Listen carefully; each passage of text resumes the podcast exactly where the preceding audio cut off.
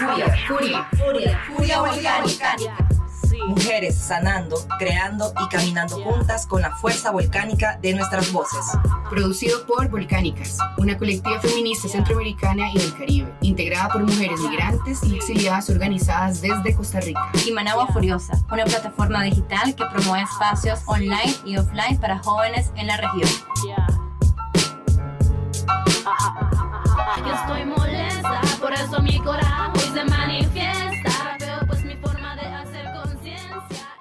Bienvenidas y bienvenidas al final de esta primera temporada del podcast feminista Furia Volcánica, un espacio para diversas voces de mujeres y cuerpos disidentes que de los feminismos nos encontramos resistiendo, construyendo, resignificando y posicionando nuestros derechos y sobre todo en este convulso año 2020 que ha significado tanto aprendizaje pero a la vez tantos retos en términos de nuestros derechos.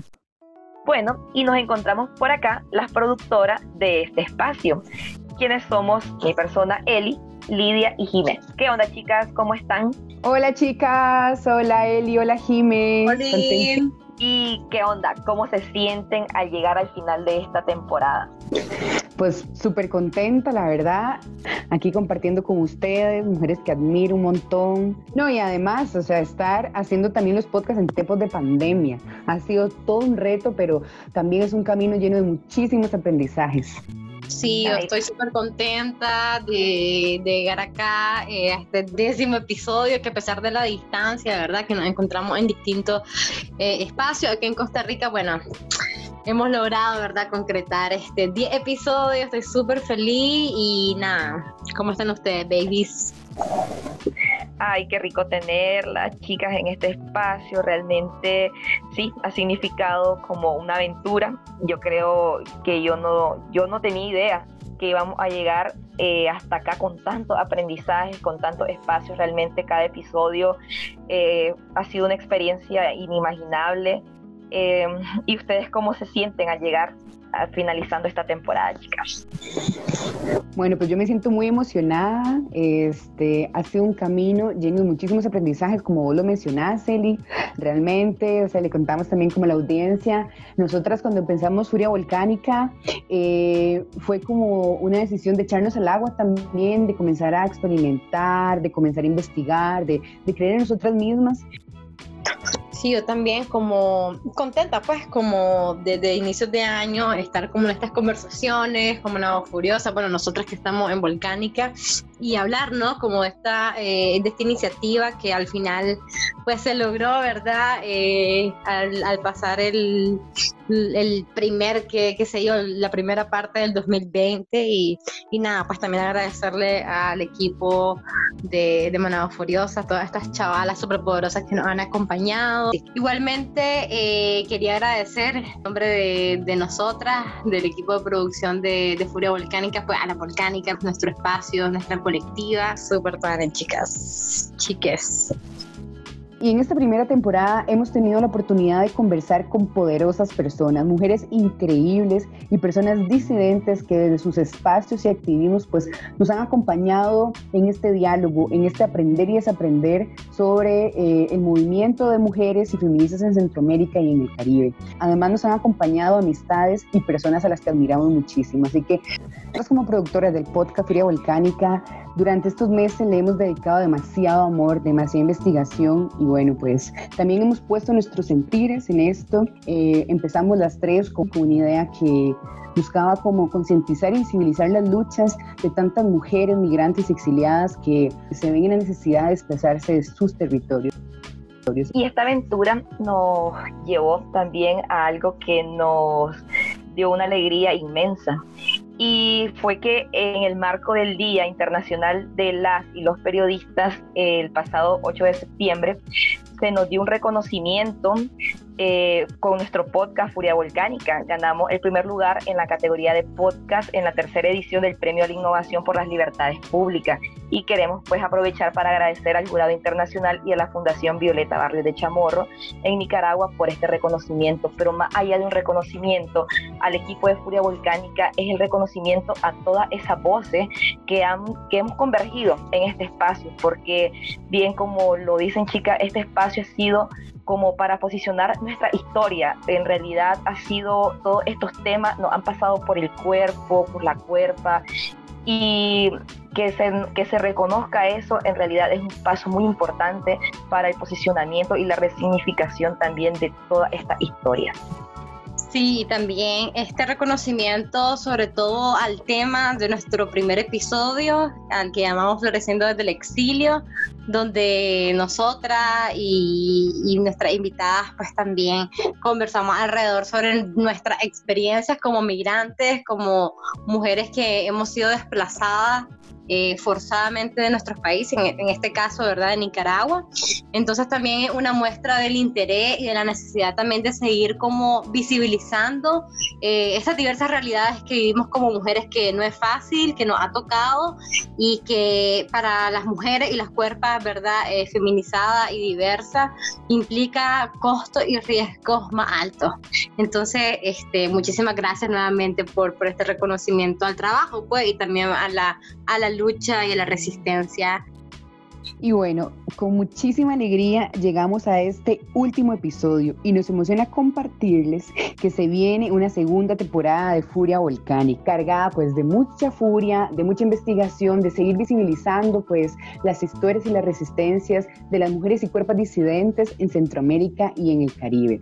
También eh, es muy importante conocer sus opiniones y también les invitamos a escucharnos a través de las plataformas de Spotify, Anchor y SoundCloud.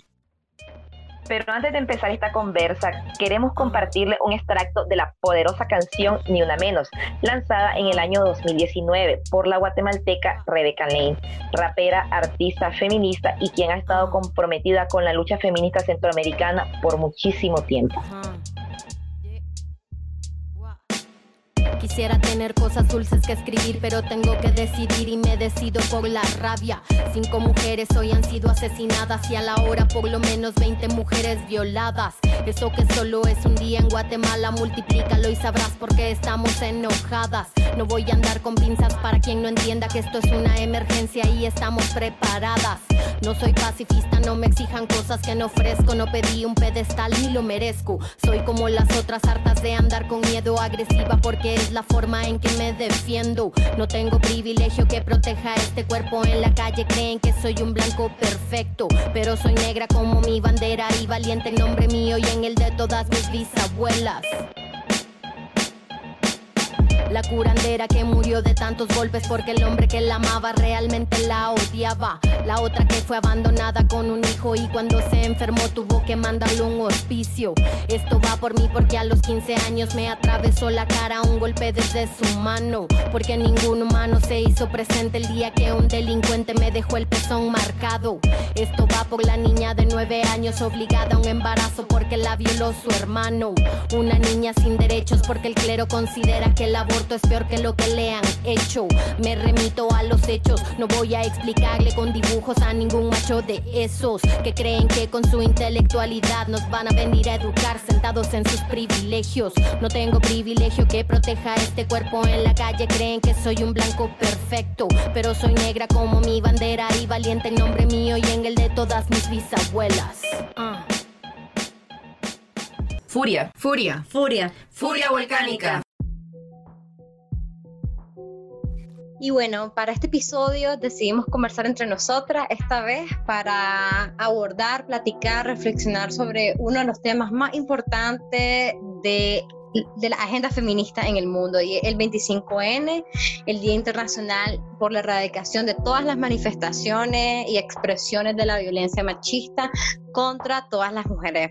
Sabemos que vivimos en una región, eh, hablando de Centroamérica y del Caribe, sumamente desigual y sumamente violenta hacia nosotras y es por esto que queremos, ¿verdad?, dedicarle este episodio a este tema que realmente nos preocupa, nos preocupa en toda la región latinoamericana, en toda la región centroamericana y sobre todo pues en nuestro país, Nicaragua, donde hemos visto que la violencia se ha encrudecido muchísimo más en los últimos meses. O sea, no solo estamos hablando de, mujeres, estamos hablando de niñas, niñas violadas, niñas eh, sumamente torturadas. Es por esto que hemos decidido, ¿verdad?, hablar sobre esta injusticia y, estas realidades a las cuales nos enfrentamos y que pues también eh, nos hace repensar mucho. Eh, a qué retos también nos encontramos hacia el próximo año, ¿verdad? El año 2021.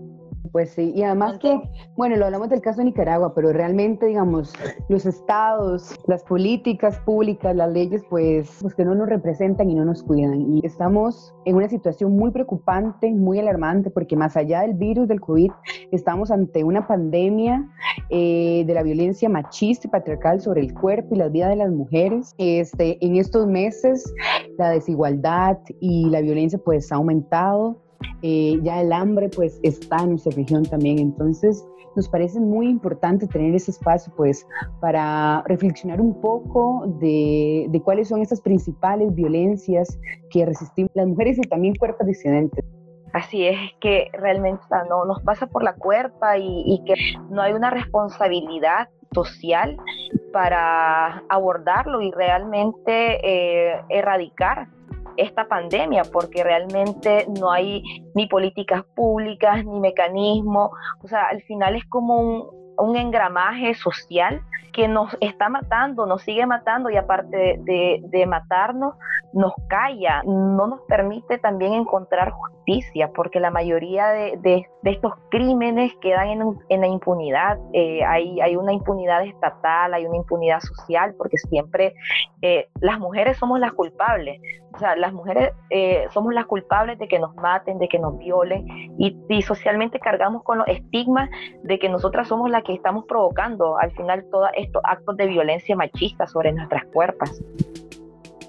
Incluso eh, hasta el momento, septiembre ha sido el mes más doloroso para todas, en donde igual las católicas por el derecho a decidir eh, han contabilizado, al igual que otras organizaciones feministas, 10 mujeres, niñas y adolescentes asesinadas de forma sumamente crueles, incluyendo este, el caso de las hermanitas de 10 años y 12 años, al igual de, de la niña de 4 años una vez más eh, el reflejo del odio, de la misoginia hacia nosotras, hacia, hacia las mujeres, más allá de cualquier justificación, ¿verdad? Que constantemente recae sobre nosotras, que si es por la vestimenta, que si porque nos vemos de tal manera, o sea, independientemente de la justificación que, que el patriarcado nos impone, sabemos de que estamos hablando de de expresiones de odio hacia nosotras. Creo que este ha sido uno de los temas más duros y más importantes que yo creo que también hay que, mencionar en este espacio para saber de qué manera, ¿verdad?, continuar. Y esto creo que nos lleva al otro tema y es como, o sea, las instituciones definitivamente en Nicaragua no nos, no nos representan, no nos acuerpan, no nos, no nos brindan seguridad. Y a mí me preocupa mucho, chicas, que constantemente seguimos viendo las noticias en Nicaragua que se siguen liberando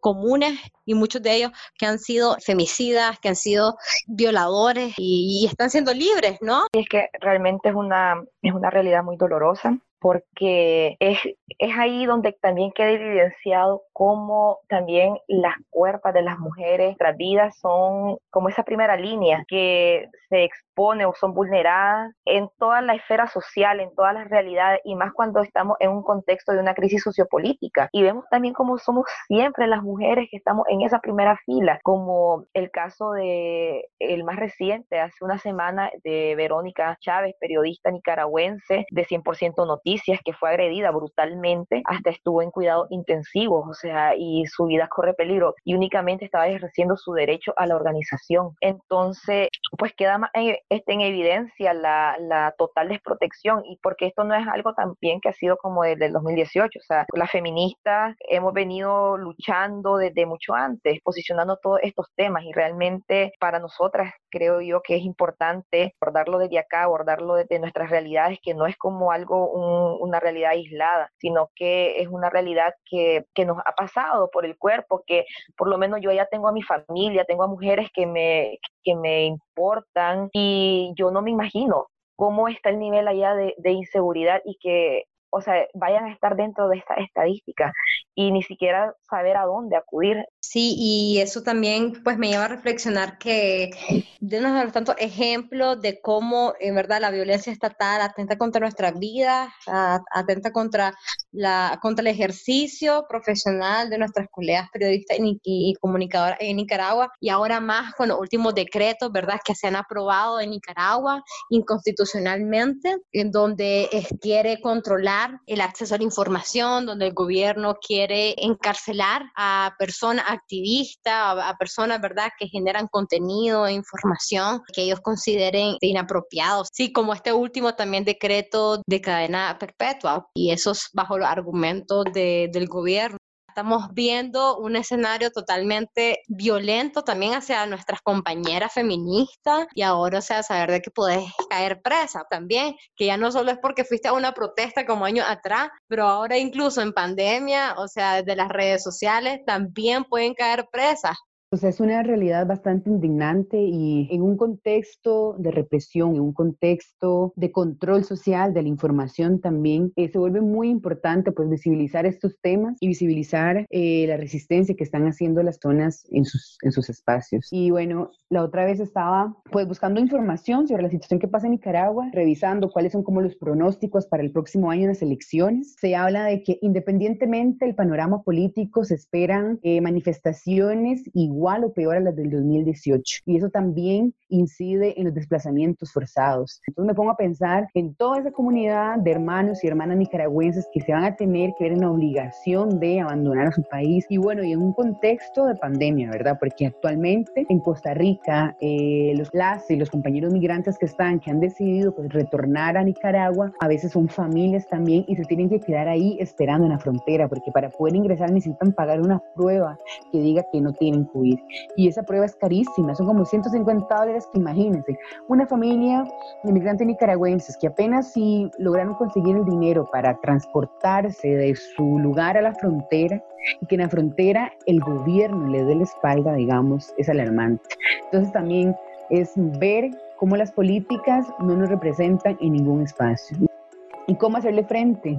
A través de la organización feminista y popular, totalmente, porque tenemos que organizarnos entre nosotras, tenemos que buscar soluciones alternativas ante tanta violencia que se viene, porque el tema de la pandemia, el tema del COVID, no es nada comparado a lo que resistimos las mujeres desde hace décadas, desde hace ciclos también, cómo se evidencia como estas violencias, y bueno, y también gracias a las redes sociales. Y, y eso que es una pequeña como burbujita, ¿verdad? Porque estamos dentro de, bueno, de, de colectiva feminista, de, pero ¿qué pasa también con esas otras realidades de mujeres migrantes, de mujeres exiliadas que se encuentran pues en otras situaciones. Eh, sí, realmente esto se mostró, o, la parte más álgida fue en el mes de julio, donde se dio una, una situación realmente, yo no, no tengo palabras, tuve la oportunidad de ir con la organización a la cual trabajo, de ir a la frontera a dejar ayuda humanitaria, ¿verdad? A las casi 400 personas que estaban ahí, entre ellas, ahí vi niñas, eh, mujeres hacinadas y en un contexto de pandemia, donde estuvieron, estaban resguardadas, entre comillas, por la policía nicaragüense, donde no les permitía entrar a su país donde los nicaragüenses tenemos el derecho a retornar a nuestro país y pasaron ahí por más de 10 días, por bajo sol, bajo lluvia y hacinados y hacinadas. Había un baño para solo un servicio higiénico para esas personas y las personas no preferían no comer, las personas preferían eh, evitar ingerir alimentos porque la el hecho de poder acceder al baño, a un servicio higiénico, era pasar tres horas haciendo fila. Ahora imagínense muchas mujeres que andaban con su menstruación, eh, las mujeres ahí nos pedían toallas sanitarias porque mujeres estaban ahí, no tenían ni siquiera la oportunidad de irse a cambiar una toalla sanitaria. Eh, se dio el caso de una chica embarazada que tenía días eh, de pasar con dolores y no tuvo asistencia por parte de la, de la policía nicaragüense, que realmente es como, realmente no nos podríamos esperar más, pero más allá de las situaciones políticas, es como un acto humano. Chavala viene cargadísima de ahí porque para mí es, inconcebible que estaban dejando morir a esa chica.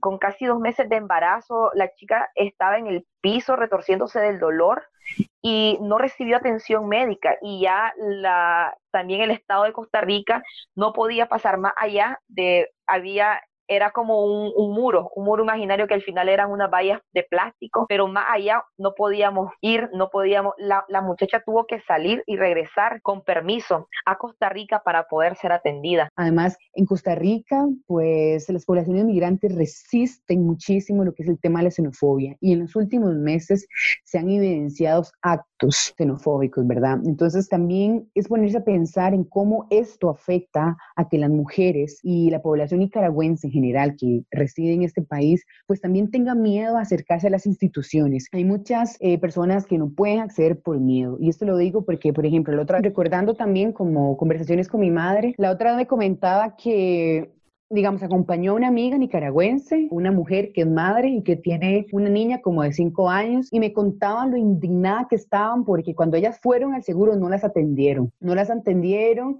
y, digamos, este, aquí en el país, bueno, aquí en Costa Rica, hay una ley que dice que independientemente de tu estado migratorio, si una persona llega en un estado de emergencia, le tiene que atender, y más si es una persona, si es una niña, ¿verdad? Entonces, también a mí personalmente me preocupa no hay acceso a la información básica de nuestros derechos sociales, como el hecho de que si vos estás en una situación de emergencia, vos podés ir al centro médico que te tienen que atender, ¿verdad? Pero me, ponía, me pongo a pensar en todas estas personas que no tienen el acceso a esta, a, esta información que pasa. Y también lo, lo conecto con estas mujeres que están siendo víctimas de violencia machista, intrafamiliar, ¿verdad? Y si no tienen la confianza para ir a las instituciones a interponer una denuncia, me preocupa cómo en las últimas semanas aquí en Costa Rica se han visibilizado expresiones directas de xenofobia contra la población nicaragüense. Y claro, y eso, ¿verdad? Se lo debemos a toda la desinformación y todos los medios que en vez de comunicar y en vez de eh, lo que hacen es provocar. Y sobre todo en los cantones fronterizos, quedó más en evidencia donde hay, hay un manejo de un doble accionar también por parte de las mismas instituciones, porque por un lado eh, se restringía también, se dieron muchas directrices institucionales donde no podía eh, primero, primeramente yo recuerdo que fue como en el mes de mayo o junio que fue derogado eh, al poco tiempo donde no podías montarte en transporte colectivo acá en Costa Rica si no presentabas un documento de identidad. Entonces también hay muchas realidades y muchas historias de personas que viven en la, en la frontera que no tienen acceso a poder eh, sacar un documento de identidad, pero las realidades son totalmente distintas en la, este, en la frontera, porque realmente, o sea, con costo te da para comer y más aún donde hay lugares donde ni siquiera te llega el acceso a Internet. O sea, ¿de qué estamos hablando? ¿Cómo, cómo esas personas van a poder acceder? Y ahora, una cosa es que, eh, como, como decía, está el, el acceso a la información, pero también cómo estas instituciones tampoco le brindan esa seguridad porque hay como hay una desinformación también eh, por parte de, la, este, de las instituciones, también porque se han sacado varios decretos migratorios donde se extiende el plazo, por ejemplo, de la vigencia de los carnet y todo eso, pero a la vez hay casos donde les niegan el derecho a hacer cualquier transacción, eh, ya sea bancaria o el derecho también a ir a pasar consulta a un EVAIS. Entonces, eh, que son realidades más allá de solo emitir un decreto, sino que realmente hay que crear una conciencia institucional en, en todas y todos los funcionarios, que más allá de una nacionalidad somos personas sujetas de derechos. Sí, chicas, la verdad es que yo, yo, yo rescato también como eh, otros medios de comunicación y otras organizaciones, ¿verdad? Acá en Costa Rica y también en Nicaragua, y bueno, nosotras, ¿verdad? Que somos como binacionales, este, que sí estamos al menos como tratando de informar a través de nuestros medios, o sea, haciendo lo posible con nuestras redes, con el acceso, con el privilegio, ¿verdad? Que tenemos y que quizás otras no, no tienen, pues de informar, por ejemplo, el caso, pues, de, de algunos medios de comunicación, como el ejemplo confidencial, como como la voz de Guanacaste, que hace poco, justamente en el mes de junio, yo también rescato como esos esfuerzos que se han hecho, también el esfuerzo de otros medios, como el de la voz de Guanacaste, que hizo un excelente abordaje cuando sucedió el asesinato en el mes de, de agosto de Justina, una señora nicaragüense de 70 años que fue igual brutalmente asesinada por un hombre, o sea, acabó con su vida y, y fue uno de los pocos medios que también lo, lo, lo, lo abordó responsablemente, ¿verdad? Sin entrar en esto de, del amarillismo y el sexismo. Ya hemos visto también que se ha encrudecido la violencia hacia las mujeres en general costarricenses acá en Costa Rica y llama mucho la atención porque hace poco también nosotros desde Volcánica acuerpamos a una compañera que denunció, ¿verdad?, un acto de agresión parte de, de un muchacho igual nicaragüense y la verdad es que nos contaban una de nuestras compañeras que era sumamente complicado crear la ruta, ¿no? O sea, quizás no hay como que una página donde está más fácil, ¿verdad? Entender cuál es el paso a paso y ahora más en pandemia, ¿no? Y pasó que una de nuestras compañeras nos dijo que cuando acompañó a, la, a, nuestra amiga, que era feriado, ¿no? Que era creo que 15 de septiembre y que no atendían esas denuncias. Pues como, o sea, literalmente podemos estar en, en, en un momento súper vulnerable donde ya nos podemos, estar llegando a nuestras casas. Imagínense que yo estoy viviendo con mi agresor, quiero poner la denuncia y tal vez esa puede ser como mi esperanza y regreso y me mata. Pues, pero era feriado, ¿verdad? Entonces en Costa Rica no, no se podía hacer nada. Entonces también vemos que, o sea, estamos desprotegidas en Nicaragua, estamos desprotegidas acá, pero bueno, igual se, yo creo que las redes es lo, es lo que nos, que, es lo que nos queda, muchachos. O sea, seguir denunciando socialmente para mí y para Volcánicas creo que es también parte de reivindicar las voces pues, de las mujeres que estamos injustamente en situaciones vulnerables, pero pues que podemos ir haciendo denuncia social a través de las redes. Que ahí también vemos cómo la comunicación juega un papel fundamental también, o sea, encontrar esa ruta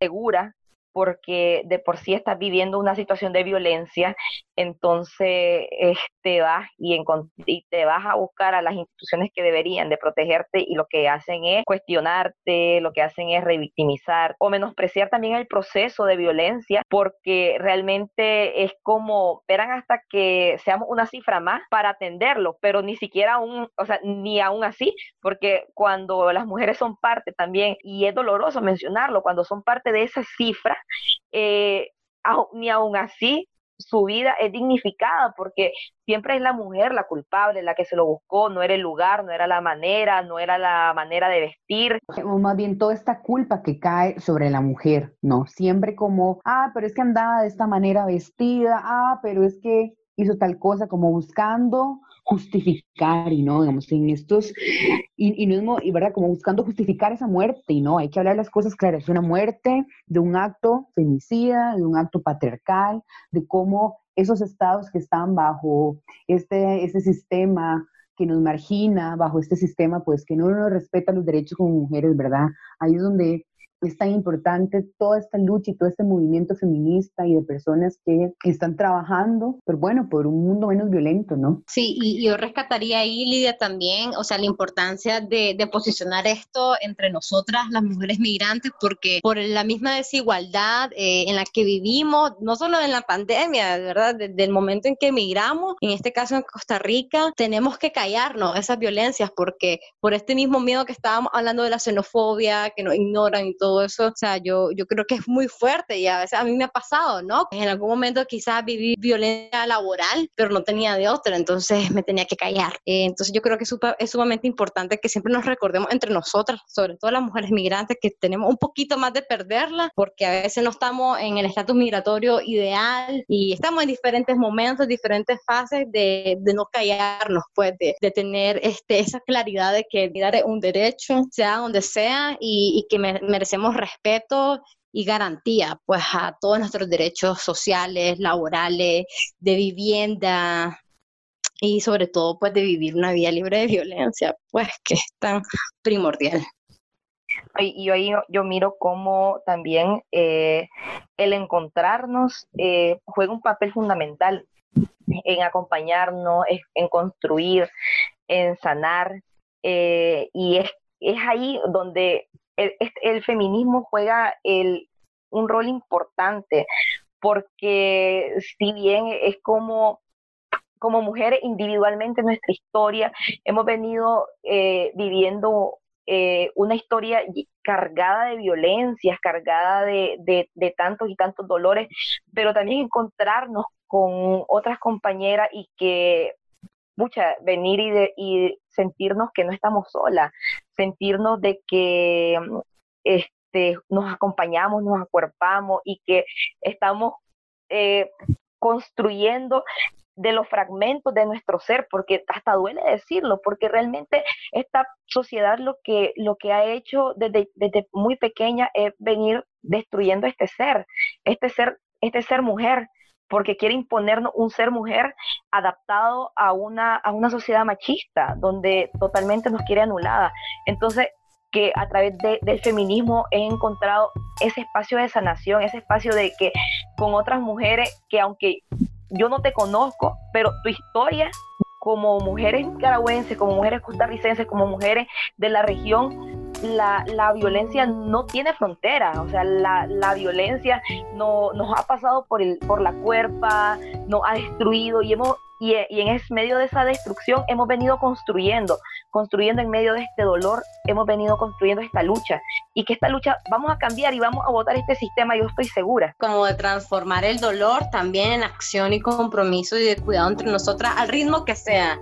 Este, podemos ir articulando también este incidencia, pues, porque realmente urgen, urgen medidas y políticas integrales que, que, que conlleven a la prevención y a la atención real y efectiva ante esta pandemia mundial eh, sanitaria, pero también machista, que lleva a que eh, aumenten los desplazamientos forzados, pues por exilio, por, lo que sea, ¿no? Entonces, también esto es, también esto es vital ¿verdad? estar mejor organizadas, más articuladas este, para las que vienen, pues porque si vienen más, si van a venir más mujeres migrantes, ya sea huyendo del gobierno a como huyendo de la violencia, pues de género.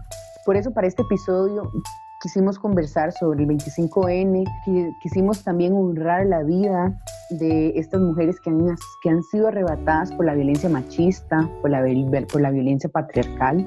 Queremos honrarlas, eh, las recordamos también y es parte de nuestra lucha. Realmente este dolor, esta indignación, tenemos que encontrar la manera de canalizarlo en acciones cotidianas y en acciones prácticas que nos permitan estar un poco más seguras y crear comunidad entre nosotras, crear esas redes. Eh, como mujer migrante, al estar en un país, pues, que no conoces y así se vuelve muy importante estas redes. Es vital, Es vital totalmente. Y me pongo a pensar que que también en ese momento de, ¿no? de tanta indignación social es muy importante también reconocer el trabajo que muchas colectivas y muchas feministas están haciendo para visibilizar y para hablar de lo que acontece en sus realidades también, ¿verdad? Para hacer ese activismo que si bien ahora las feministas no estamos en la calle, bueno, pues algunas nos hemos movilizado al tema de la virtualidad, que sí es una esfera social reducida, es una burbujita lamentablemente, porque no todas las personas tenemos el acceso a internet o tenemos el acceso, ¿no? Como a un teléfono o a una computadora, pero definitivamente todo el activismo que se está haciendo por las redes sociales es muy importante también. Eh, nosotras, pues, como volcánicas y como Puria Volcánicas, eh, hacemos un llamado a a seguir tejiendo estas redes, estas redes en colectivas. En este proceso hemos recibido el acompañamiento y el apoyo de muchas colectivas aquí en Costa Rica, que también es muy importante, como esta opinión que trata como de dividirnos entre las mujeres y realmente reconocer lo organizadas que estamos y cómo le estamos haciendo resistencia a este sistema. Sí, para ir cerrando, ¿verdad? Este, esta poderosa temporada estaremos en las redes y, y, hacer lo mejor que podamos con mucha responsabilidad, la incidencia en redes, ah, creo que una gran responsabilidad el comunicar, es un gran riesgo y es por eso que nos quieren apedrar, nos quieren callar, nos quieren encerrar, nos quieren encarcelar y nos quieren, ¿verdad?, eh, desaparecer. Entonces, y nos toca, ¿verdad?, estar listas para un 2021 que se viene fuerte. Así es, eso es lo que yo también y rescato de todo este en esta experiencia de exilio una de las cosas que yo rescato es haber encontrado a mujeres y que estemos construyendo, estemos haciendo este proceso desde, nuestras posibilidades también. Y lo que yo deseo también para, para la mayoría de, de, las personas y en especial a todas las mujeres es que logren, logren y logremos encontrar ese espacio, esa manada donde nos sintamos seguras, donde nos sintamos bien para desde nuestras realidades y desde nuestras posibilidades luchar, sanar y resignificarnos y construirnos, ¿verdad? O sea, porque es que tenemos el derecho, tenemos el derecho a vivir, tenemos el derecho a vivir como nosotras elijamos.